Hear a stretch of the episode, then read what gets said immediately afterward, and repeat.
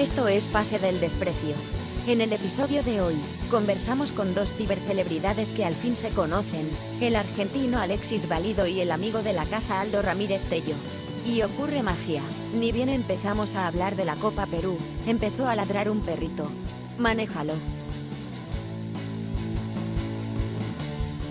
¡Eh! Bienvenidos, esto es Pase del Desprecio, gracias a Radio Deport. Hoy tenemos a un invitado espectacular, un, un amigo de la casa, un amigo que además la rompe en las radios, en los podcasts de Argentina también. Un crack. eh, con ustedes, Alexis Válido, alias o arroba el Alessi. Gracias, Alessi, por estar hoy con nosotros. Hola Piero. Hola muchachos, ¿cómo están? ¿Cómo estás, Alessi? ¿Qué tal? Bien, confinado, pero, pero ya acostumbrado, ¿no? A estar encerrado, pero una gana de, de volver a la normalidad que ni te cuento. bueno, también estamos con los muchachos del staff, con Daniel, con Carlos, muchachos. A ¿cómo la están? hueva, Piero, pero. Eh, poniéndole buena cara. Sí, sí, sí. Yo, yo, yo quería decir que, que, que bastante mortificado porque se supone que eh, levantando la cuarentena ya volvía a la normalidad el tema del Poder Judicial y, y ellos han decidido todavía extenderlo. Así que posiblemente este mes también me sea complicado nuevamente pagar el tema del, del celular, así que está difícil la cosa. Bueno, ya sabe, el operador de Daniel, un favorcito, pues, para hacer el programa, no sean malitos. Por favor, por favor, sí, sí, sí. Un giga, algo, algo, algo tranqui nomás, pues, solo para que funcione. Ojalá nos veas. sí. Bueno, bueno, Alessi, eh, pasando, cambiando de tema, eh, que- quería, aparte de- solicitar que solucione el problema de Daniel, por favor, eh, queremos saber qué tal, qué tal tu cuarentena. ¿Has estado escuchando mucha música? ¿Cómo has estado haciendo el programa? Eh, para los que no saben, eh, trabajas en, bueno, actualmente haces un programa, eh, me parece Sexy People en Radio Congo. Este, además de, de algunas otras cosas que me imagino que también estás moviéndote por allá por Argentina. Eh, pero quería saber cómo estás haciendo, cómo, cómo están haciendo el programa igual que nosotros, este, desde cada uno de su casa. ¿Qué has estado Sí. haciendo en cuarentena? ¿Has estado viendo películas? Además de subir historias de tu gato y, y hacerle Sí. preguntas por Instagram a tu hija. Es, que, es tengo ahí, es que tengo ahí, tengo varias actividades. Ahora estoy como muy, arranqué la cuarentena más, eh, más liviano, eh, ¿no? Con más tiempo libre y, y más tiempo de cocina, más tiempo de, Y ahora básicamente estoy, eh, el problema de estar en casa, el problema de estar laburando en casa, es que muchas veces eh, la gente, no, es el caso de, de Sexy People, del programa de radio, porque nosotros hacemos el programa de 9 a 1 y, de 9 a 1 del mediodía y después ahí se termina, pero eh, queda como la sensación siempre de que como uno está en casa, eh, todo el tiempo tiene tiempo libre. Entonces se me empezaron a sumar cosas laborales y empecé a agarrar otras cosas. Entonces eh, llega un momento en el que, como el el de ahora, acá son, dos horas más, que digo, ¿cuándo se hicieron las seis de la tarde? Hay veces que termino de trabajar, miro por la ventana y es de noche. Y digo, no, no, no entiendo cuándo pasó esto, pero estoy, sí, escuchando música todo el tiempo, estoy tocando mucho, estoy tocando mucho el piano, estoy laburando mucho con, con la música, produciendo algunas cosas y, y algunos artistas de acá, de, fundamentalmente de hip hop y, y grabando otras cosas con amigos. Eh, y bueno, Simón, Simón Fuga. ¿Continúa Simón Fuga? no, no, no continúa, pero porque, porque tenemos a un integrante viviendo en Inglaterra. Ah, eh, no me digas que es pibe de birra. No, no, no, el pibe birra está acá. Birra está acá. No, no, no, el, canario, uno de los violeros, eh, está viviendo en, en- en Londres desde hace dos años ya. Violeros es Eh, guitarrista, está por si acaso, ahí. la audiencia. Claro, el guitarrista. el otro- y el otro está viviendo acá, en Mar del Plata, que es como una ciudad, la ciudad balnearia de acá. está, está laburando, tiene una, una cafetería muy linda, pero igual, bueno, está cerrado. Canario ahora ya volvió a estar, volvió a abrir, porque en Inglaterra ahora eh, el 4 de julio vuelven a abrir los bares y demás.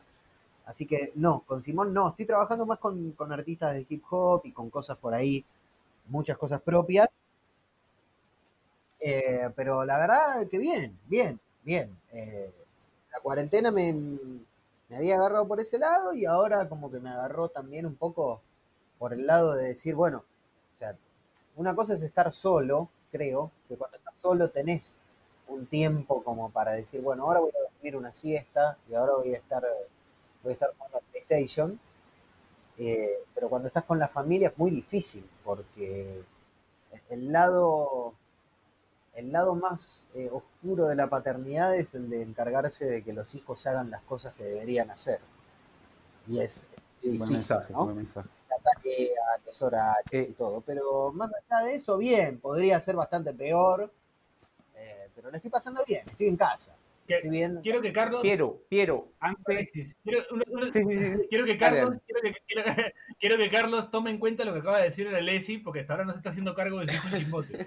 Sí, Daniel, decía. No, no, la consulta viene después, al Sí. aire. sí, sí. No, lo, que, lo que- lo que- lo que quería decir era, eh, que aprovechando que, que, que sea el Alessi invitado, quería decirle que yo me volví un incondicional desde que leí un tweet donde comparaba una canción de Julio Iglesias con Cocteau Twins. No sé si lo recuerden. Hoy eh, tiene que ser la carretera. Así es, sí, gran tweet, de verdad. Estaban haciendo un top 10, no recuerdo exactamente de qué, pero me quedé con el tweet que me pareció fabuloso, ¿no? Mezclaste a Julio Iglesias, Cocteau Twins. Muy bueno, sí. Es que no están tan lejos, no están tan lejos. Yo tengo con la...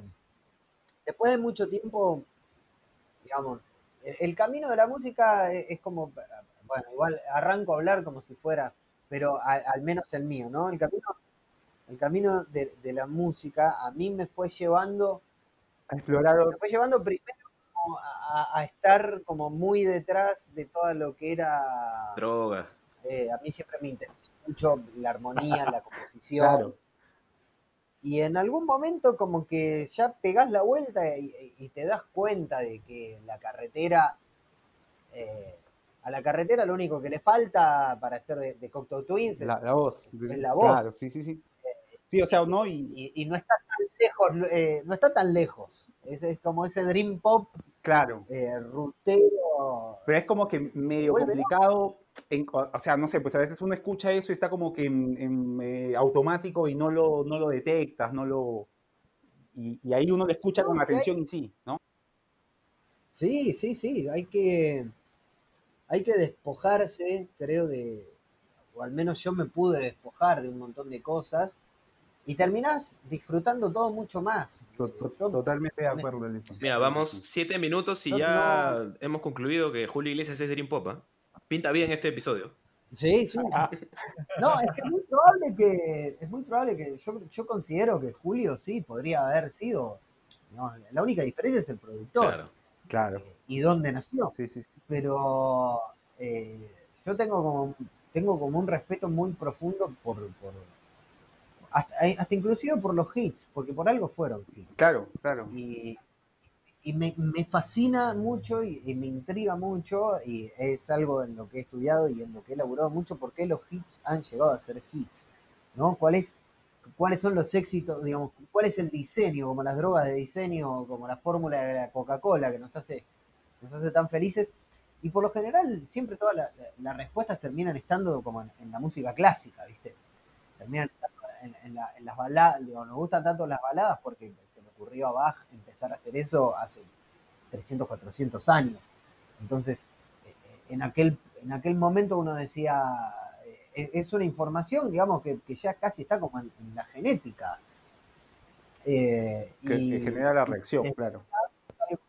Claro, eh, eh, desde ese lado es algo que a mí me maravilla, me maravilla y, me despojé desde hace un montón de tiempo ya, me despojé de, un montón de, de prejuicios o de un montón de formas de ver la música, porque también te, cuando empezás a laburar dentro de la música y empezás a estar eh, en contacto, te vas dando cuenta que en realidad no hay mucha diferencia entre un tipo que por ahí, no sé, sí hay, hay casos ¿no? de, de gente que probablemente sea sorda, pero más allá de, de eso, Claro, eh, más allá de eso te das cuenta de que sí, son, son to- somos todos trabajadores de, lo mismo, algunos tuvieron más éxito que otros, que son los, los menos, pero existe, existen tantas formas de, de abrazarla y, de... yo, yo, le tengo mucho respeto al tipo que ha hecho canciones que han alegrado a gente y que han eh, trepado en, los charts, porque atrás de eso seguramente hay algo. Sí, sí. Atrás de eso siempre tiene que haber algo, un trabajo o algo que, que sea superador. Eh, bueno, Alexis, quería consultarte sobre tu, aparte de lo que haces actualmente, que es este, lo, lo que comenté, eh, entiendo que en Argentina te llegaste a ser bastante conocido, además por no bastante conocido, pero sí, bastante gente te tiene de redes, eh, y también por lo que hiciste en Arroban, y mucho también tiene que ver por el follow ranking, ¿no? Que hacías en, en Sexy People. Sí, el follow ranking fue como... Fue una casualidad hermosa, yo arranqué a laburar en, gente, bueno, era gente sexy antes, ya hace casi 10 años, y arranqué haciendo deportes. Eh, yo escribía en un sitio que se llamaba La Redó. En La Redó, sí. Y, y Clemente era lector de La Redó y Clemente se fue de Caiga quien caiga y empezó como su programa. y Clemente cancela. Claro, Clemente cancela. Clemente, Sí, sí. Clemente a mí me dijo, en algún momento me dijo, bueno, me gustaría que estés en el programa. bueno, qué sé yo. la primera vez le dije que no, porque, no sé, me daba cosa. Y la segunda vez me dio vergüenza decirle que no, porque también yo decía, ¿quién soy yo para decirle que no a alguien que encima te está ofreciendo un laburo en radio? Y, yo arranqué haciendo deportes, eh, y, no, no me sentía muy cómodo haciendo deportes, fundamentalmente porque a mí me gusta hablar, yo como hablo o como hablaba de fútbol o, de cualquier otro deporte, eh, me cosechaba mucha antipatía, ¿viste? Porque yo no, eh, no, tengo, no, tengo formación de periodista deportivo. Entonces, digamos, podía decir cualquier barbaridad y, no terminaba cayendo del todo bien cuando decía cualquier barbaridad. Entonces un día eh, hablaron al aire de una, una, nota de la Rolling Stone que habían hecho los peores temas de la historia, según los votos de la gente. Y yo le dije, esto lo tenemos que hacer, pero lo tenemos que hacer por categorías. Y el primer día Clemente lo hizo solo, que era como una especie, era como lentos eh. Y después arrancamos a hacer el Falo Ranking, y con el Fallo Ranking pasaron, tuvimos dos hitos. El, primero fue el, último de, ese primer año, en Blue, que fue el de los peores temas de la historia. Y ese día, que fue en diciembre de 2011, gracias al Fallo Ranking, está bien que eran otras épocas de redes, no, no, existía, no existían los trolls. ni tanta censura ni nada. Claro, eh, y de los 10 TTs, de los 10 trending topics en Argentina, 8 eran del Falo Ranking y Falo Ranking llegó a ser trending topic en todo el mundo, pero eh, llegó a ser número uno en España, número uno en Taiwán. Eh, y, yo la otra vez eh, entré a buscar por fecha y no, no podía creer eso. Y después el segundo fue el de la genealogía de las canciones de cancha, que ese fue como el más, el, que, el que en algún momento hizo que, alguien más supiera quién soy yo en la radio, más, viste que yo iba caminando por la radio y saludaba a todo el mundo y nadie sabía quién era. Y a partir de ese como que sabían un poco mi nombre, ¿no? Ya, ya no pensaban que eras el que venía a arreglar la consola, así. Claro, no, no, no. Medio como nosotros en, Claro, cuando íbamos al comercio, claro. sí. Te preguntan, eh, viste, como que te cruzas gente y, yo soy como muy vergonzoso, entonces por ahí me cruzaba gente y, no sabían que trabajaba ahí. Y no les voy a decir que trabajo ahí, viste, porque qué sé yo, o sea, si no te lo preguntan, no, claro. no, no, lo podía decir. Y el claro. se, convirtió, se convirtió, viste, en algo que al día de hoy cada tanto como que lo sigo haciendo, sigue siendo como un espacio eh, lo que pasa es que, bueno, pasaron casi 10 años de aire del Palo Ranking y siempre traté de hacer diferentes. Pero bueno, son, o sea, imagínate una vez por semana durante 9 años, 10 años, es muy complicado llegar a, a un nivel de originalidad en el que La- no se repitan Claro, las cosas. ideas por ahí son. sí. Eh, yo, yo quería Claro, mencionar que, que muy, un muy poco esa época de internet y, esa, y esos proyectos argentinos son de alguna forma como, o sea, medio que engendraron lo que terminó siendo Pasa el Desprecio, pues, ¿no? O sea, la. Redó, eh, no sé, no sé si estabas tú involucrado en este blog Stay Free, Alessi. No, en Stay Free yo no, no llegué nunca, nunca a escribir, pero sí, varios de los chicos que escribían en Stay Free. Bueno, sí llegué a cada tanto charlo con Cristian, que es como el, el- que era el, dueño. Pero no, no, no, no, no creo que sea el, el- el dueño. Pero sí es quien llevaba adelante el blog, era como el que coordinaba todo y tenía varios amigos que escribían en Stay Free participé en la baldosa, participé más activamente en la Redó, participé en un montón de blogs.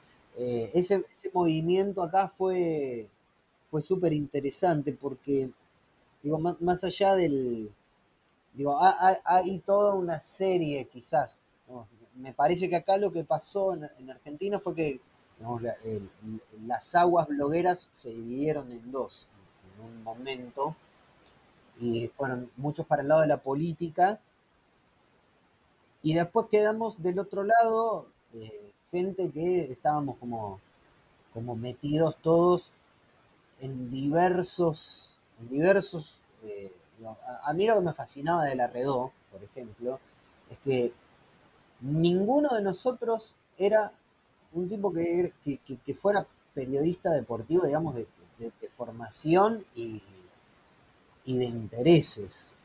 Eh, qué sé yo, Ernesto, que ahora está en TIC, que yo, bueno, laburé con ellos un montón de tiempo. Eh, Erno es historiador de, de la UBA, es un tipo muy, muy leído. La madre es una eminencia en, la Facultad de Filosofía y Letras, por ejemplo. El padre, bueno, también. Eh, bueno, Esteban era un tipo también de abogado. y- Este es abogado, ¿no? Sí, Esteban. Esteban, Don Pep, abogado. los que lo tienen de Twitter. ilustradísimo, claro, ilustradísimo. Eh, Marcos, que era el que llevaba todo adelante. Quizás Vázquez. Claro, quizás sí era, era más periodista deportivo, pero lo que tenía Marcos es que eh, Marcos tenía algo que era increíble, que era el dueño, sí, el, el que llevaba todo adelante, y era como el que ponía la firma y el que era. Y, y era un tipo muy generoso en, en- en el sentido de cómo abría el juego para todos.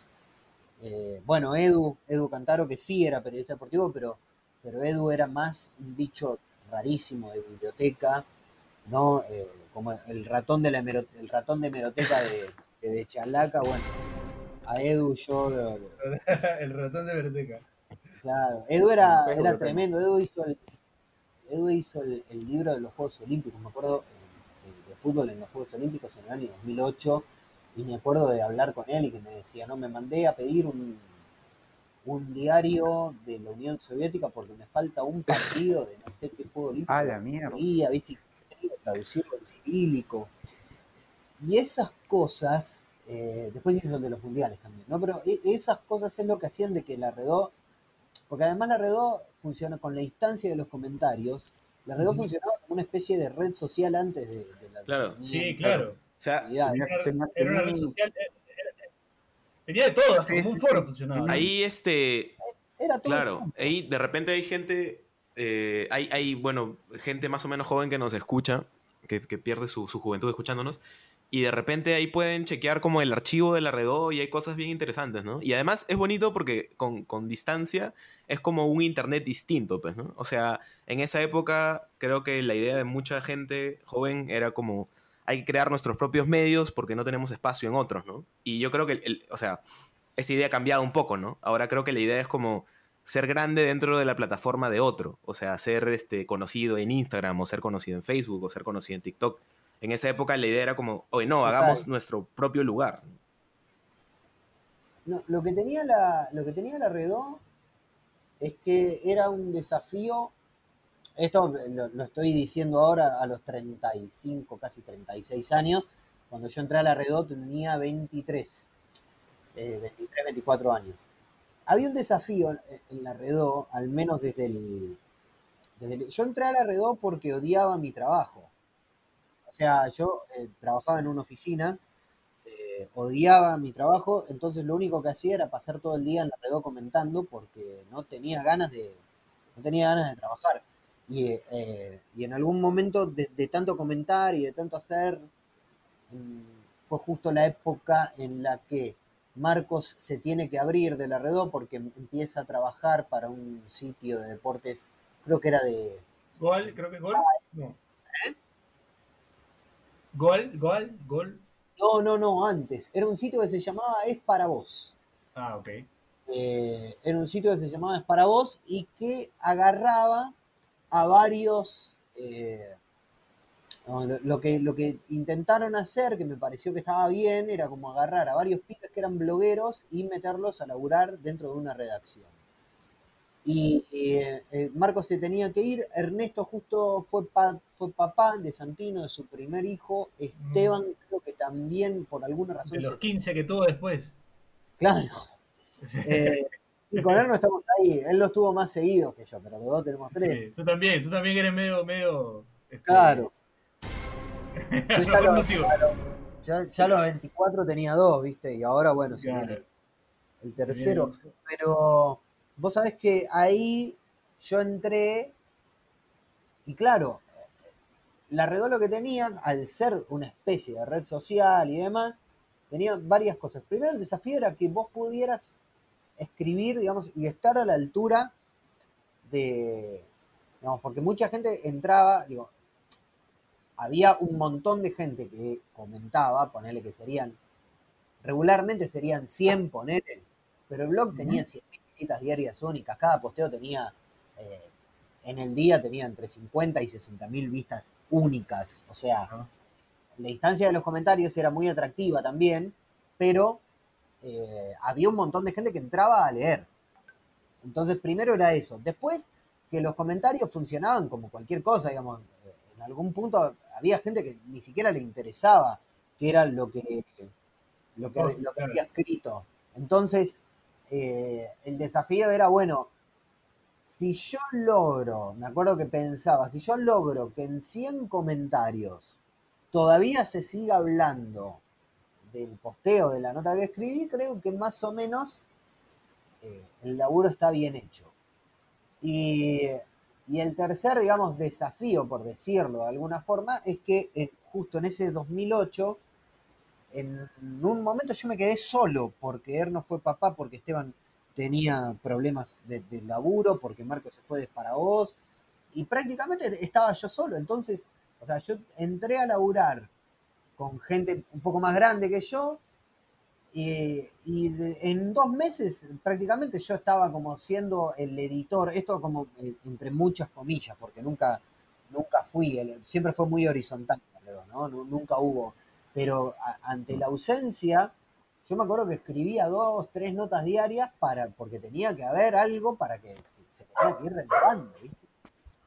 Y, y la Redó creo que tuvo, tuvo mucho también de aspiracional en su momento porque después, después de que yo entré y, y pasaron, no sé, un año, dos años, eh, mucho pibe que estudiaba eh, en aquel entonces periodismo deportivo o que estudiaba comunicación o que quería formar parte de la Redó. Porque la Redó era una especie de vidriera en donde vos después podías presentar tus notas, o sea, presentabas sumarios en revistas y presentaban notas de la. Y teníamos además esa cosa de, de, bueno, de ser, eh, ¿no? hay hitos de la Redó que quedaron en la historia, ¿viste? ¿Qué sé yo? Yo, eh, para mí lo más lindo que me pasó en la Redó fue cuando yo hice una sección que se llamaba la selección del eje del bien. Eso es buenísimo. El bien primero fue René. El, el primero fue René y entró a comentar René, ¿viste? Entró a comentar aparte lo del doping de era mi cumpleaños y él dijo, bueno, sí, no, no sabía. O sea, me dejé llevar por la verdad, dijo, una cosa así. Eh, y eso fue hermoso, eso fue hermoso. ¿Tienes foto con él, no. Alessi? Con, el, con René. Tuvo- sí, también. El, eh, hace poco se cumplieron cinco años ese día. Yo fui a cubrir la, la Copa América 2015 a... Bueno, fue cuando Sí, vos, Piero, viniste acá. Eh, que que te fui a conocer, sí, nos conocimos allá, es verdad. fue fue ese día. Eh, bueno, fue en, en esa vuelta. Yo después me. Nosotros vimos acá la primera fase. Claro. ¿Qué vimos? Vimos juntos el partido Con con Venezuela. Venezuela, ¿no? Nu- Nunca me voy a olvidar, y acá quiero, antes de, de- de ir al corte, tenemos que ir al, al primer corte, eh, quiero aclarar que se metió el un perrito de la Copa Perú en el programa, y por otro Sí. lado quiero decir que eh, Alexis Válido es, además de argentino, tiene o merece tener un DNI peruano, y, e insto, Sí. a la, insto a la- al, ministerio de- al ministerio que corresponda, que... O Aldo Ramírez Tello, que- si tiene ese poder. o Aldo Ramírez Tello, si tiene ese poder, que por favor le consigan un DNI peruano a Alexis Válido, con quien grité el gol de Claudio Pizarro a Venezuela, y que los mismos argentinos se sorprendieron porque nos abrazamos como si Alexis fuera nacido en Perú, pero Sí. bueno, es casi nacido Y en Perú. ojo, ojo, Y ojo que tiene en Facebook que- a un seleccionado peruano. Así Claro. es, así es. Ah, ahora. Pero yo soy. Sin spoiler, sin spoiler. Vamos, vamos al corte, vamos al corte primero. Vamos- al primer corte y seguimos con Alexis Válido y la amistad con un jugador de la selección peruana. Ya regresamos. Esto es Pase del Desprecio, gracias a Radio Deport. Si quieres que tu marca aparezca en Pase del Desprecio, estaremos felices de que cometas ese error. Escríbenos por DM en Instagram, y te ayudaremos a conseguir la fama que tanto mereces.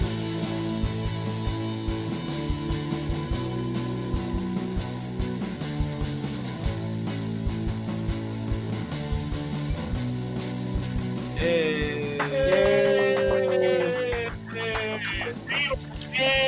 Esto es Pase del Desprecio, gracias a Radio Deport. Seguimos con Alexis Válido, ex integrante de la Redó, actualmente Sexy People, eh, músico, eh, habitué de, de- ahora regresó a Twitter, fue gracias a, a- gracias a quien corresponda por, por el regreso. del- Nubel Vago. Twitter, Gracias al Eh. al coronavirus, al encierro.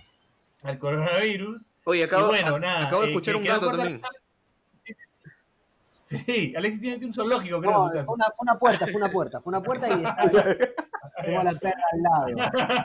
bueno, eh, decía que Alexis, Alexis tiene también, eh, me, me sucedió otra anécdota con Alexis, que es que, además de que Alexis me pudo llevar a algunas canchas del ascenso, se lo agradezco, habría ido a ver algunos equipos del ascenso en Argentina, eh, también quería, quería comentarles que, bueno, alguna vez en un matrimonio me encontré con Horacio Calcaterra, eh, exjugador de, de las inferiores de Rosario Central, exjugador de Unión Comercio, de Universitario, eh, y hoy en Deportes Cristal, jugador de la selección eh, peruana también. Y un día le pregunté, porque me acordé que Alexis me había dicho que conocía a Calcaterra. Entonces le dije, yo conozco a alguien que te conoce, le dije a Horacio Calcaterra, yo ya evidentemente avanzado en tragos. Eh, él no, él no, él por supuesto no Si, toma. si ya jugás esa carta, estabas medio Sí. pedo. tío. Sí, entonces le, le dije a Calcaterra, porque lo tenía en la mesa de al lado. Quisiste hacer la de Claudio Pizarro. Sí, sí, sí. Pero con Calcaterra. Y le dije guarda, a- guarda. Guarda, guarda, guarda. Y le dije, y Calcaterra me dijo, yo le dije, ¿conoces a Alexis Valido? Y Calcaterra me dijo, claro que lo conozco. Eh, él me agregó a Facebook cuando yo jugaba en las inferiores de Rosario Central. Por favor, Alexis, tu descarga. Eh, yo en ese entonces, esa fue una, una- historia que se terminó muy mal en Central porque terminó con el descenso.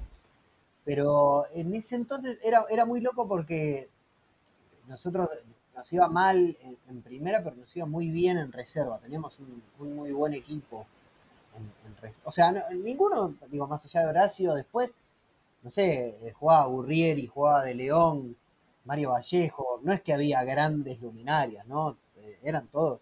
Pero bueno, por alguna extraña razón ese equipo de reserva jugaba muy bien y, y era, y era prácticamente campeón.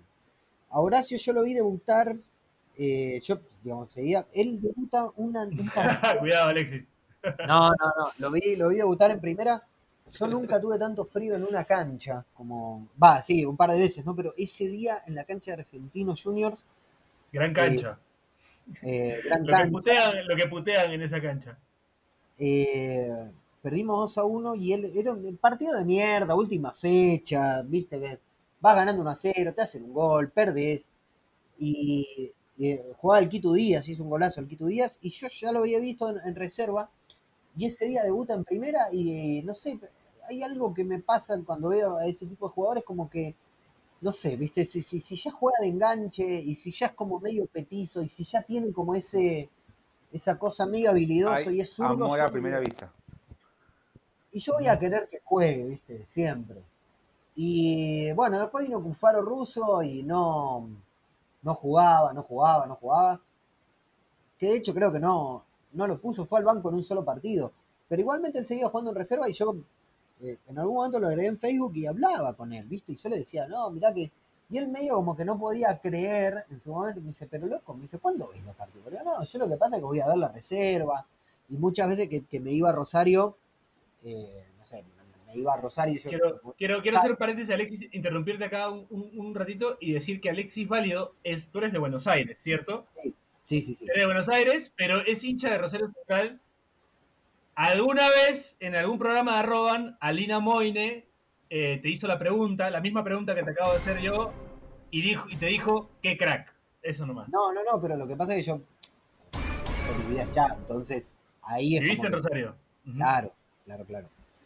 Eh, Porque, o sea, hasta el momento la historia más o menos se puede percibir así, ¿no? Tú vivías en Buenos Aires, ibas a Rosario para ver jugar a la reserva de Central para ver a Calcaterra y Calcaterra estaba asustado porque ¿qué hace este señor acosándome y, y Claro, a Facebook? no, lo que pasa es que Y, y años después, y años después, un pelucón borracho en un matrimonio me sigue hablando del tema, es como medio creepy el Sí, asunto, y, pues, y por suerte, después cuando nosotros descendemos queda libre él y eh, bueno, ahí es que se va a Perú y A Unión Comercio. Ajá. se fue a Unión Comercio y seguía el diálogo más o menos, pero después ya cuando eh, cuando empezó, ya cuando pasó a, a Cristal y, o a la U, y ahí ya le perdí el le perdí el rastro.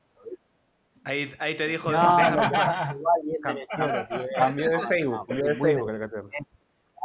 Cambió de Facebook, claro. el Facebook y demás. Pero sí, yo con, con Horacio hablaba, hablaba un montón, porque además, en una época medio rara también en Central, digo, más allá de- del descenso y de que nos iba para el orto, eh, había una cosa como medio extraña en cuanto a. Había una cosa medio extraña en cuanto a, a lo que eran los juveniles, porque, qué sé yo, si, si, no ganábamos, no le ganábamos a nadie, si, era una mierda todo, y bueno, pero ¿por qué no pones a los pibes? De última ganan los partidos de reserva y poné a uno, dos, no te, no te pido que pongas a todos, pero poné a uno, dos, y vemos qué onda, a ver si por, por lo menos cambia algo. No, no lo hicieron y nos terminamos yendo a la D, un desastre. Pero ¿Se cantó alguna vez poné a los pibes la puta que te Eh, parió? Sí, sí, se cantó, se cantó, se cantó un montón de veces, después en el último momento ya empezaron, ahí en ese último torneo es como que apareció el Pachi Carrizo y apareció Martín Rivero, bueno, Guille Burdizo, Bragueri, que después fueron, digamos, los, los buenos, por decirlo de alguna forma. Bueno, Caraglio mismo también, que fue bien. Caraglio. Milton Caraglio. Milton Caraglio, pero eh, fue medio, fue medio, va, medio no, fue como medio desastre todo el, todo. Alexis. Alexis, Sí. yo, yo me acuerdo de haber visto un partido central más o menos por esa época. Y en el minuto 5 del primer tiempo la gente ya estaba cantando jugadores. Eso fue contra Sarmiento de Junín. Contra Sarmiento de Junín, ¿no? Eh, los- Bueno, eh, eran veníamos 5 a minutos y la gente. Veníamos a jugadores, perder dos- tres posibilidades de ascender, veníamos de Ajá. perder. Y era un equipo completamente nuevo. Yo, mirá, fui con, a ese partido fui con, con uno de mis, con el pibe Birra, con uno de mis El mejores pibe amigos. birra, qué grande el pibe birra. Fui con el, con el pibe Birra, que él es de Independiente.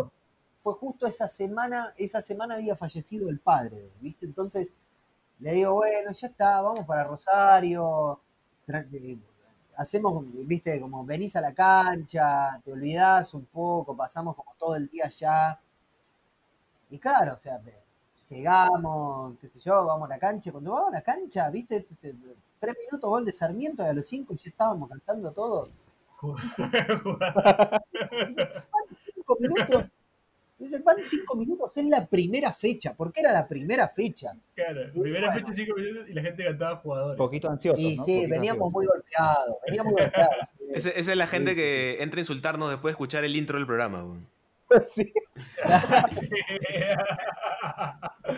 Eh, bueno, Carlos, te cedo la, la, la posta para que presentes lo que queríamos. ah, No, no, antes, acá. antes de eso, eh, me quedó mucho la curiosidad de, de qué hablabas con Calcaterra y si había alguna conversación, digamos, extra futbolística. O sea, en plan, le pasabas discos, este, le pasaste un emulador de No. Super Nintendo. No, no, no, porque yo ahí, yo no, no, no trabajaba, o sea, igualmente nadie me conoce acá, ¿no? Pero igualmente, ponele que de alguna forma él escuchaba el programa, pero en, en aquel entonces no, no trabajaba en, en medios. Entonces yo era un hincha de Central más, o sea, era como, era uno más, entonces no, nada, no. Siempre hablábamos de fútbol, siempre de partidos de la reserva, de compañeros suyos, de- a- me acuerdo de hablar mucho de la pretemporada, ¿viste?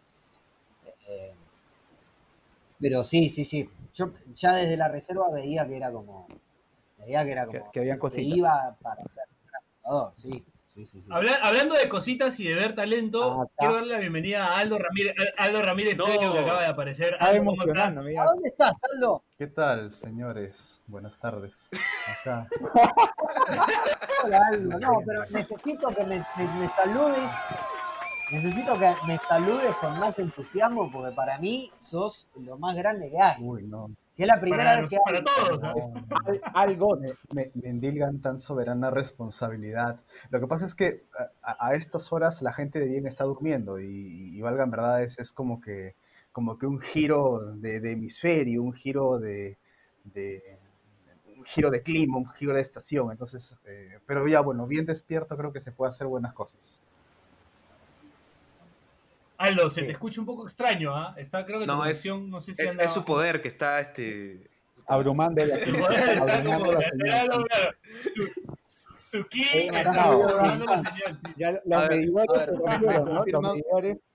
Los confirma- si se escucha mejor, porque yo ver. lo escucho bien, valga verdades. Ahora, Sí, un poquito cortado, pero sí. se entiende. Sí se entiende. sí, sí, sí, Bueno. se entiende.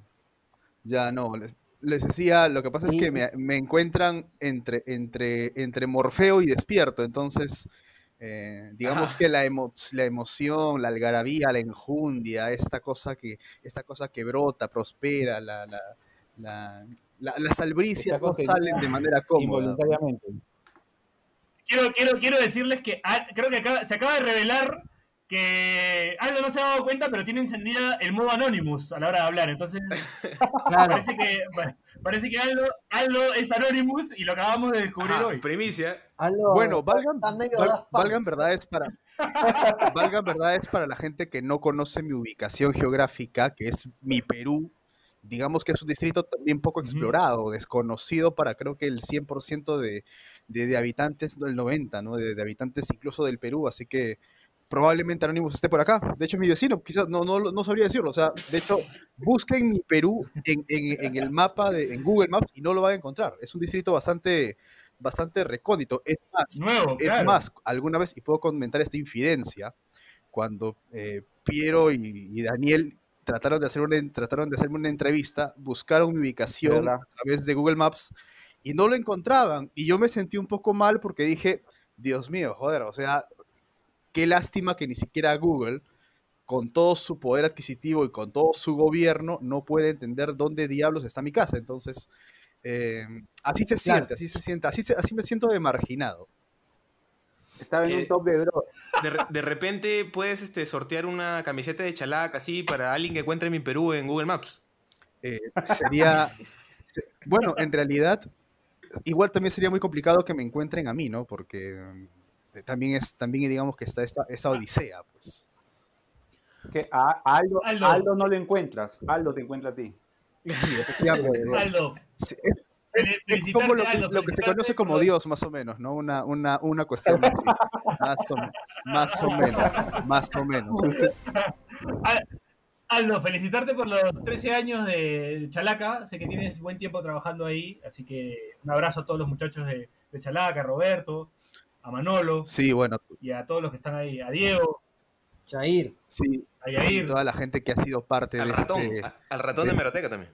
Sí, claro, que es un, básicamente un, un, un workaholic que está metido en la biblioteca. Bueno, ahora ya en cuestiones, en- bueno, dada la cuarentena no puede estar ahí, pero, pero sí, toda la gente que, ha- que está, que ha estado en, en- en este proyecto que, que empezó, que empezó en, este, que empezó, que empezó hace mucho, eh, bueno, toma, toma forma y se convierte pues uno, mm, sin soberbia, ¿no? Creo que se convierte en la, en la página web de opinión de fútbol más, eh, más importante de- del Perú. En todo caso, la que tiene más vigencia, ¿no? Y, y bueno, hace que digamos que 13 años sean pues uno, una cantidad de tiempo bonita, interesante, como para, como para No, asumir no. responsabilidad. No sé, no sé si lo, lo dijo eh, off the record o en el programa, pero Alessi incluso se atrevió a decir que era de Latinoamérica. Ah, Sí. bueno, quizás. No, lo digo, lo digo on the record. Sí, no, no hay sitio.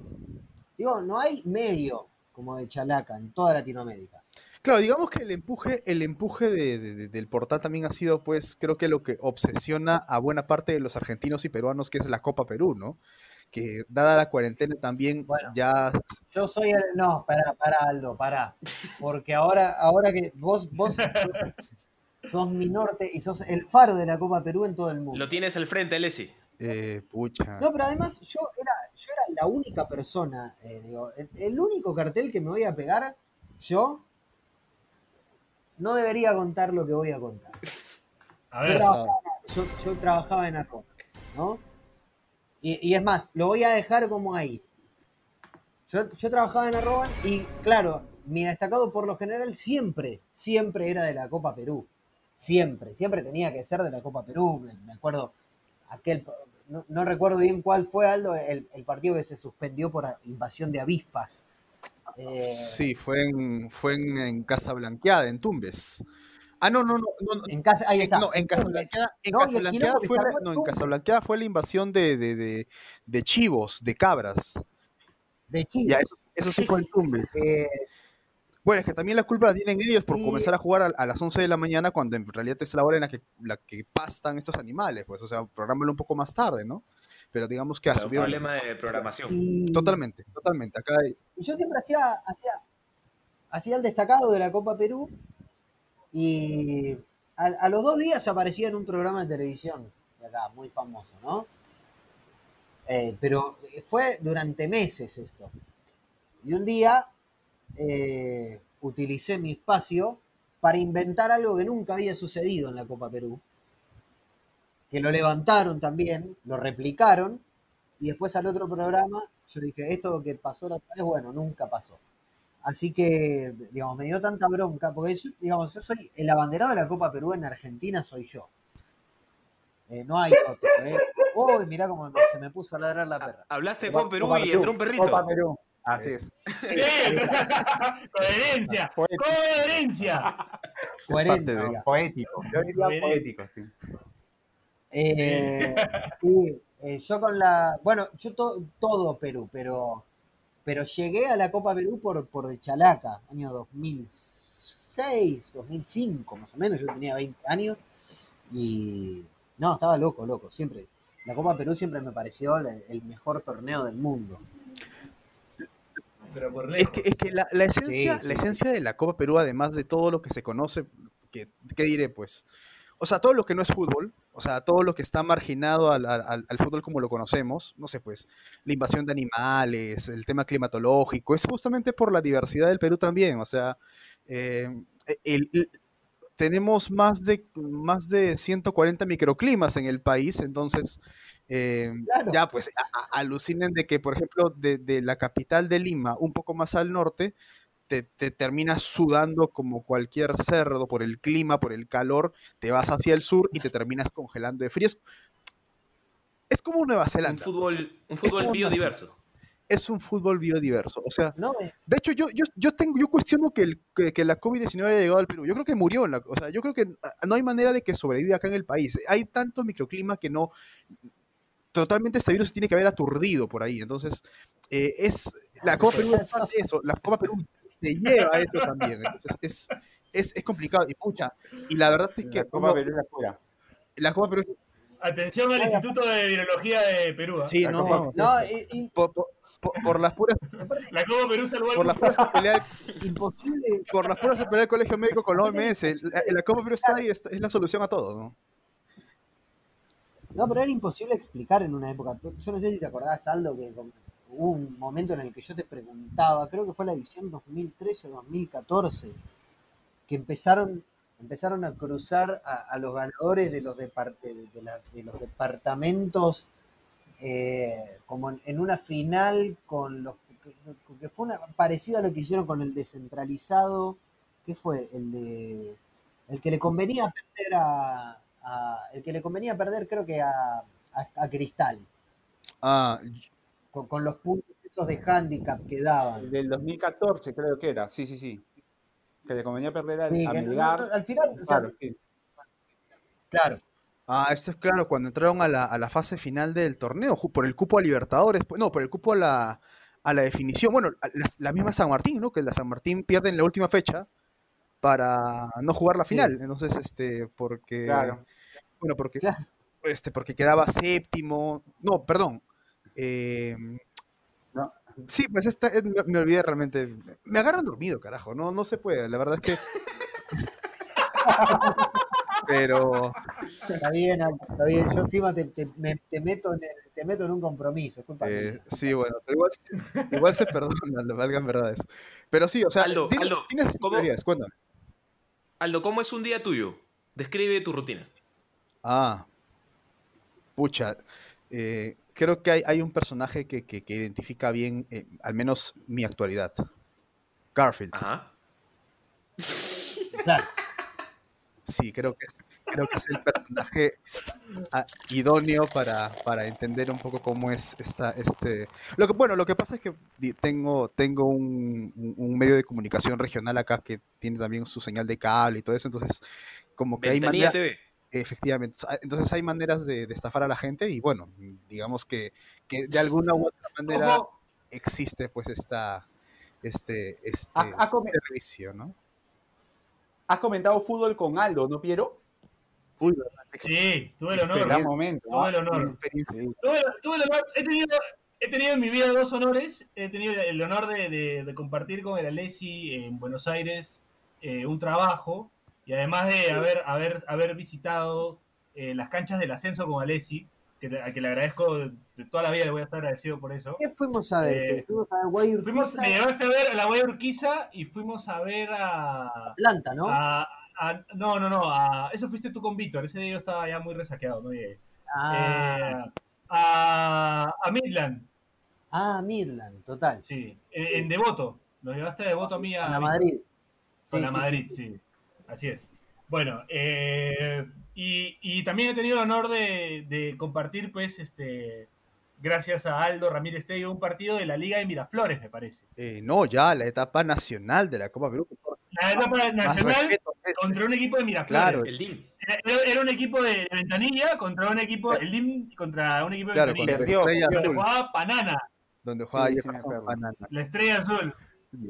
Jefferson Panana, crack. Creo que se jalaron una silla porque no había, ¿no? En la sala de comentarios, ¿te acuerdas? No, de hecho, valgan verdades. Es que, es que hay que ser sinceros, pues dentro de Lima Metropolitana, Miraflores es uno de los distritos menos, con menos requerimientos económicos y al menos hay sillas, ¿no? En cambio, si te vas a Coyique, es fundamental que te encuentres una piedrita para sentarte o, o de está, repente, claro. claro, o tu propia mochila. Entonces, no existe, o sea, ahí no existe la, no existe la comodidad. Eso es, e- es algo ¿Qué absurdo. estamos esperando, Aldo, para el documental de la Copa Perú?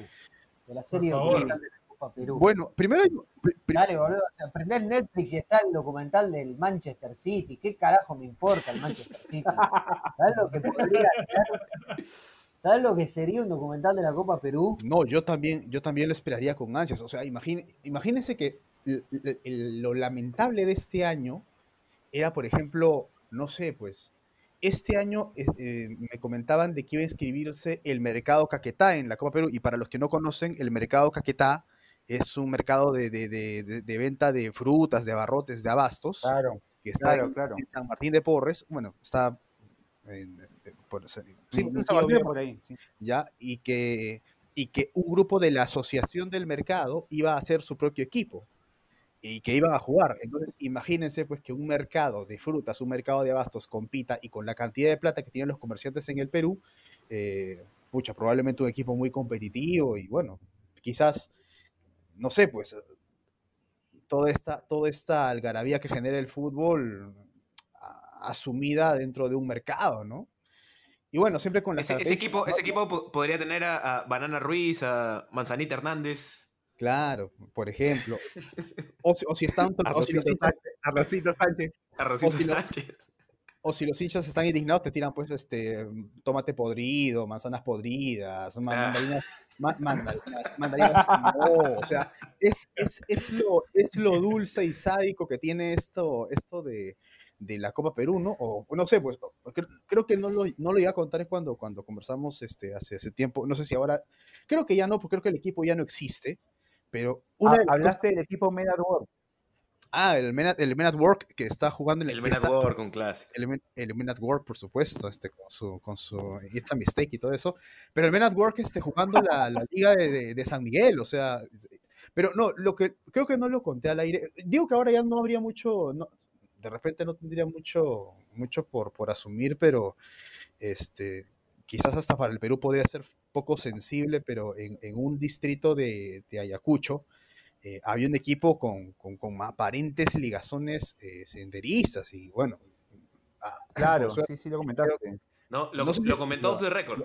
Claro. Y de récord, sí. Digamos que todavía no se podría mencionar mucho más tampoco, pero pero sí, imagínate lo que, lo que, lo que sería, ¿no? Este, quemando, quemando coches tribunas, o sea, no, una cosa totalmente aberrante, ¿no? Así, totalmente cruel, altamente... Alexi, quiero, quiero, quiero, quiero hacerle un comentario a Alexis, quiero saber si el ascenso de Argentina, que entiendo que tú también lo has seguido muy de cerca, ¿tiene estas cosas bizarras como la Copa Perú o no hay como la Copa Perú?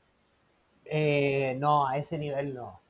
No, pero porque ojo, acá está, lo más parecido que tenemos a la Copa Perú es el, regional amateur, que mm, antes, antes de la gestión de Tapia se, eh, había como, acá hay cuatro, cuatro categorías de lo que son los, equipos que están directamente afiliados a la AFA, ¿no? que es la B Nacional, la B Metropolitana, la C y la D. Y después tenés a todos los equipos de todo el país. O sea, estamos hablando de solo una provincia y de algún que otro equipo de esa provincia. Pero después tenés a todo el país. Y eh, pensá que en el Federal C, por ejemplo, en su momento había algo así como 1200 equipos. Eh, y ahora en el Regional Amateur como que juntaron todo. Y sí, tenés, eh, tenés incluso, no sé, partidos en Ushuaia, que es bajo la nieve, Claro, es el fin del mundo, ¿no? Lo que le llaman el fin del mundo, Ushuaia, para el que no se ubica, abajo, abajo, la Patagonia. Y tenés partidos en Tilcara. Que es cerca de eh, Bolivia, me parece, ¿no? Que es al toque, claro, ahí nomás de Bolivia. Y lo que sí tenés también, las definiciones de campeonato más turbias de la historia de este país. O sea, han llegado a revolear una moto. Una mierda. Tendría que decir que en la Copa Perú ya la. No, eh, había como después en Córdoba hay como mucha pica entre los equipos que son de Río Cuarto. Un estudiante de Río Cuarto después ascendió, metió como tres ascensos y ahora está en, el, en la Nacional B. Eh, está jugando eh, Ortigosa. ¿Néstor? pero había, sí, y había como había como había como una pica con y se mataban, se mataban. Yo quedaba siempre loquísimo. Acá hay un programa que, va por TNT Sports que se llama Interior Futbolero, que te pasan los goles nada más, pero por cómo hacen para pasar los goles de, o sea, cómo hacen para pasar un resumen de, no sé, 260 partidos por ahí, que se juegan en una categoría que es todo el país. Eh, es bastante parecido, pero no tiene... La Copa Perú lo que tiene es que uno la termina ganando y después termina jugando en la A y en la Libertadores. Claro. Eso es su campeón en segunda, sí y el subcampeón en segunda, claro. Acá es como que, bueno, accedes a lo que sería el primer profesionalismo, que es el Federal A, que también es un torneo imposible de ganar, imposible de ganar, y recién ahí pasás al Nacional B, Y después del Nacional B, a lo mejor tenés esas cosas medio de la, la Copa Argentina, por ahí, que hacen que los emparejamientos de la zona del interior tengas alguna que otra historia, como para contar, no sé, a, a nosotros en Central no, no, no sé, y no, o sea, nosotros veníamos de salir campeones de la Copa Argentina y en, en la, siguiente, en la siguiente edición nos pasó de Sol de Mayo de Viedma, nos, de Río Negro, nos eliminó.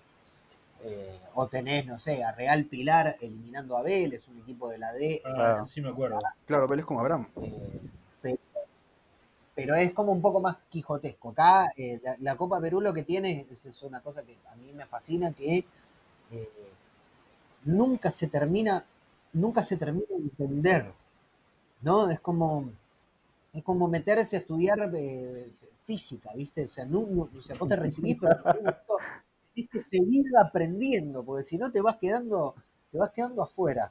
Es como un universo infinito la Copa Perú. Infinito. Y es imposible estar en todo. Solo Aldo, solo Aldo. Aldo, Aldo, Aldo, ¿Cuál? ¿cómo te, cómo te mantienes vivo sin Copa Perú? Viendo repeticiones de partidos de Copa Perú. Muy sencillo, ¿no? Creo que la- Repeticiones en VH, en VH y Betamax. Sí, No, me acordaba justo, justo hablando de las regionales y, y de lo que significa el apasionamiento. eh, no sé si lo conté, pero eh, también una de las verdades, lo hablaste con Ronnie Rebollar hace, un- hace un par de semanas, estaba conversando con él acerca de, del tema psicológico, obviamente no, no en plataformas de, de, de videollamadas, sino una llamada así de amigo, porque Ronnie Rebollar, ahorita técnico de Alianza Universidad, líder de la Liga 1, eh, dirigió mucho tiempo Copa Perú. Es más, no dudaría que Piero se lo había encontrado alguna vez, porque él dirigía, él dirigió durante cuatro años a Torres de Limatambo. Em, Lo he enfrentado, lo he enfrentado a Ronnie. Sí. Lo- lo- sí, lo he, enfrent- lo he enfrentado. Bueno. Lo he enfrentado. ya. Bueno, y justo él acerca de, de- de historias, de historias de, de que, bueno, que, que, su- que conviven con hasta la muerte. O sea, em, bueno, Ronnie nos contaba que estuvo a punto de morirse con, con- con el plantel de con el plantel de la universidad en Ancash, en Huaraz, en, en- en- la carretera, en la Panamericana Norte. Eh, y yo, bueno, yo recuerdo, yo recuerdo claramente de que, justo me lo contó hace un tiempito nada más, un actual árbitro FIFA peruano eh, estuvo a punto de, estuvo a punto de, bueno, de ser abatido en el Brahim. Así, mierda. en el Brahim. El- el- bueno, para, en todo caso, para quienes no recuerdan, el Brahim es el, el valle del río Apurímac y N. Este, eh, Aldo en Aprendo en Casa pronto también. ¿eh? Sí, tiene voz de profesor, además. Sí. Bueno, la cosa es que esta zona del Brahim es conocida porque, bueno, es- es, eh, ahí se, se hace coca, o sea, se, se cultiva, se cultiva mucho, mucho de esto. Y el, jugaban ese, ese partido municipal de Pichari contra municipal de eh, eh, Santillana, era el partido, eh, no, perdón, municipal de Quimbiri contra municipal de Pichari, porque Quimbiri era local. Y el asunto era que eh, un e- equipo ayacuchano contra equipo huancabelicano se enfrentaban ahí y mandaron árbitro limeño. Ya, este árbitro limeño se demoró cuatro días en llegar de, en bus, porque olvídense, iba a parar un avión para un, para un árbitro en Copa Perú. Se fue en bus y al momento de bajar el bus me contaba, me contaba de que en la plaza de armas de Quimbiri lo recibieron ocho, ocho ronderos con escopetas y le sugerían de que lo primero que hiciera al bajar del bus era que de, de ninguna manera y no se le pasara por la cabeza decir que era árbitro, porque si porque ya lo está, estaban correteando al árbitro, porque sabían que era de Lima y hay una hay una bueno una cierta reticencia ¿no? con el limeño en, en estas partes de, de- en estas partes de provincias, entonces eh, le dijeron de que si bajaba del bus y decía que era árbitro lo iban a matar. Entonces, eh, sí, no, Uf. total, y, y me lo contaba, y me lo contó hace un tiempo con, con el miedo que genera esto del recuerdo fresco de, de haber pisado la cancha en el Braem. Eh, bajó, dijo que era. Jugó un poco al, al, al imitador y se hizo pasar por un por un por una persona de, la- de Ayacucho, por un, por un ayacuchano, y acentuó pues la voz, la- esta voz provinciana muy característica y dijo, sí, papá, estoy acá mm, para ver a un familiar que está jugando en el municipal de Quimbiri, pero claro, no le creían porque el árbitro era blanco, entonces eh, fue todo, fue todo un caos, no, no, hubo, no hubo un hotel por ahí, lo tuvieron Era este. George Buckley fue a dirigir ahí. John Buckley era. sí. No. Eso fue, pues, este, fue lo que le ocurrió. Complicado también, pues, ¿eh? no fue Lo, sembraron a John Buckley. ¿no? Bueno, el asunto es que se, se hospedó, estuvo dos días ahí, empezó el partido, pero en la mañana del partido a él le llega un sobre, un sobre, una carta, al cuarto de su hotel, eh, con, creo que eran dos mil soles, ¿ya?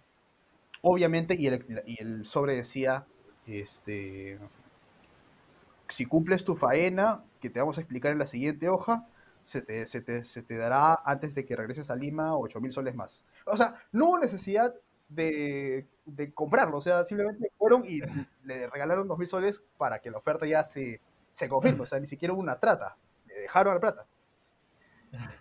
Y bueno, después le decía este, que gane el equipo, ta, ta, ta, en la parte final, y si no, pues tú sabes que, y la carta decía, y si no, sabes de que por estas zonas mucha gente se pierde, entonces eh, posiblemente, posiblemente, como es una zona cocalera y es, y es bosque en realidad, es poco, es, no es tan sencillo salir de ahí. Entonces, bueno, con esa, con No, esa parte no, final no. de que, pucha, lamentablemente hay mucha gente que se pierde y, y quién sabe, ¿no? O sea, y nuestro equipo Cobró penal muy- para Denis. y la historia es que sí, cobró. Es que to- incluso todo puede estar en video, porque ya actualmente, si algo existe es Facebook, es YouTube, o sea, los videos hasta se transmiten y todo. Eh, ya Mm. el partido fue un, fue un escándalo, porque el árbitro cobró tres penales a favor del equipo local. Claro, lo único malo es que nadie contaba que el equipo local, que era el Kimbiri, fuese tan limitado y terminaría empatando uno a uno, pese a los tres penales cobrados y al expulsado. que- Ah, su madre. no. Bueno, pero en síntesis la cosa es que la cosa es que el equipo, o sea, el club local no cumplió su cometido, no ganó. Y la carta indicaba de que el No árbitro tenía que hacer que gane el partido. Tenía que patear el penal también. Claro, no el entrenador. Claro, y las cosas. El, el asunto, el asunto es que cuando, cuando la historia llegó acá a Lima, llegó, bueno. El, el- bueno, el caso es que llegando el, el partido había sido el, el domingo, llegando el día lunes, absolutamente nadie sabía del árbitro porque no contestaba su celular. O sea, estuvo durante dos días desaparecido, incomunicado. Su familia preguntaba por él. Solo que evidentemente nadie se quería comer el roche, pues, ni en, ni ni en CONAR, ni en Federación. O sea, fue un asunto, un asunto totalmente, totalmente extraño hasta que regresa un día miércoles, no, regresa un día jueves a Lima, porque tiene que entregar las planillas de jugadores a la federación. Este, y bueno, él contando esa historia, ¿no? De que lamentablemente estuvo un día ahí porque lo amenazaron. No quiso profundizar más qué cosa le hicieron, pero les puedo asegurar que no fue el mismo. Será árbitro, No- no la pasó no, bien. pero no, Se convirtió en Batman, qué chucho. No, qué cosa pero es árbitro increíble. FIFA, y es lo bueno de todo. Así que un, un caso, pero Bueno, eh, con, con Ah. esta, con esta anécdota, anécdotaza de Aldo Ramírez Tello, eh, quiero agradecerle a Aldo, a Alexis por haber estado hoy en el programa, a los muchachos del staff. Alexis, Por favor. Alexis, yo quería pedirte que le mandes un saludo a los hermanos Miguel y Rafael Jiménez, Rafa Jiménez, Sí. eh, que te siguen mucho y escuchan tu- tus programas eh, todas las semanas. Bueno, Miguel, eh, Rafael. yo, la verdad es que no puedo creer que haya gente. O sea, yo le voy a mandar el saludo, ¿no? Porque quién. Pero no puedo creer que haya gente que de- en Perú que me diga que me siguen mucho. Sí, gracias. Háganse ver. Gracias. gracias saludo. Gracias. No, los quiero mucho, sí. Sí, gracias. Yo, sea, no, eh, yo soy, viste, como, yo soy medio, va, no, soy 70% peruano. Yo juega, juega Argentina, Perú, quiero quedar en Perú. O sea, las veces que vino a jugar Perú acá a Argentina, yo fui a Fuiste, sí, me acuerdo, no, me acuerdo, me acuerdo. No ¿Te mandé una foto la bombonera, fue? No, me- sí, creo, pero también me, me- acuerdo de la historia que te fuiste a ver a Perú a- en la Copa América del 2011, a la cancha de estudiantes. Sí, a La Plata, me fui hasta Ah. La Plata. Porque me, me Claro. mandaron todos los partidos de la Copa de Perú, me los mandaron a Loma del Orto, jugaba en Córdoba, en Salta. Y, y me fui a La Plata a ver el partido con Uruguay y el 4-1 A a, Venezuela. a Venezuela. Ahí que, con Chiroque y Paolo, ¿no? Qué lindo verlo a Paolo en la. Bueno, y casi me agarro a piñas en la Copa América por Perú, Con, los chilenos, de verdad. con los chilenos, sí.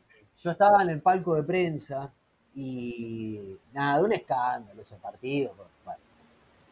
Y, y bueno, cuando viene el gol, yo no lo veo, viste, lo veo como muy de lejos. Yo pensé que había sido Paolo. Vos sabés cómo grité ese gol en el palco de prensa. Y si hay algo que tienen si algo que los chilenos es que no saben ganar. O sea, no, no, no saben ganar. Y me vino a gritar, o sea, se- me vino a gritar el gol en la cara prácticamente. Y estaba con el hijo, ¿viste? Y yo, y yo encima tenía la remera que me habías regalado vos, Piero. Yo estaba con la, con la remera de Yo Soy el Perú. No. Y, y no podía, o sea, en- si no hubiese tenido colgada la credencial, yo te juro que le pegaba y le pegaba y así como le pegaba empezaba a rodar para abajo y me tiraba para arriba. Pero dije, no, estoy laburando, como que lo tuve que pensar mucho. Eh, pero sí, siempre, siempre, siempre, siempre, siempre Perú. Todo gracias al camello Soto, creo, pero siempre Perú. Bueno, eh, agradecerle también, gracias Alexis por tu palabra, gracias por ser, por ser, eh, por haber estado con nosotros, por, por ser tan Por peruano, más peruano que argentino incluso. Eh, Sí. agradecer, agradecerle a Aldo también, que se ve un ratito, apareció un ratito acá, Aldo, muchísimas gracias por haber aparecido. Tus apariciones siempre son bienvenidas en este espacio. Sí. Y, lo Y sabes, siempre inesperadas. y siempre inesperadas. No, bueno, es la primera vez que hablo con Aldo, eh, para mí también es un, es un momento muy, muy hermoso de mi vida. Es, es recíproco. Creo que esto vale más que una licenciatura, no, olvídense, esto es, esto es maravilloso. Ya se acabó la pandemia, se acabó la cuarentena. Que bajen los caballos del apocalipsis, Sí, ya ya está. está. ya, suficiente.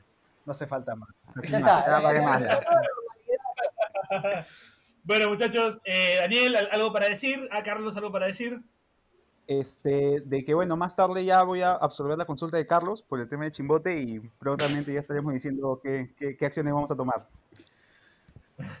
bueno, Carlos, Eh, yo no declaro, hablen con mi abogado, Daniel. Bueno, esto fue todo por hoy. Esto fue Pase del Desprecio. Gracias a Radio Depor. Nos escuchamos la próxima semana. Chau, chau, chau, chau, chau, chau. Chau. Si te cagaste de risa, suscríbete a Pase del Desprecio en Spotify, Apple Podcasts, Google Podcasts o en donde sea que nos escuches. Sé consciente,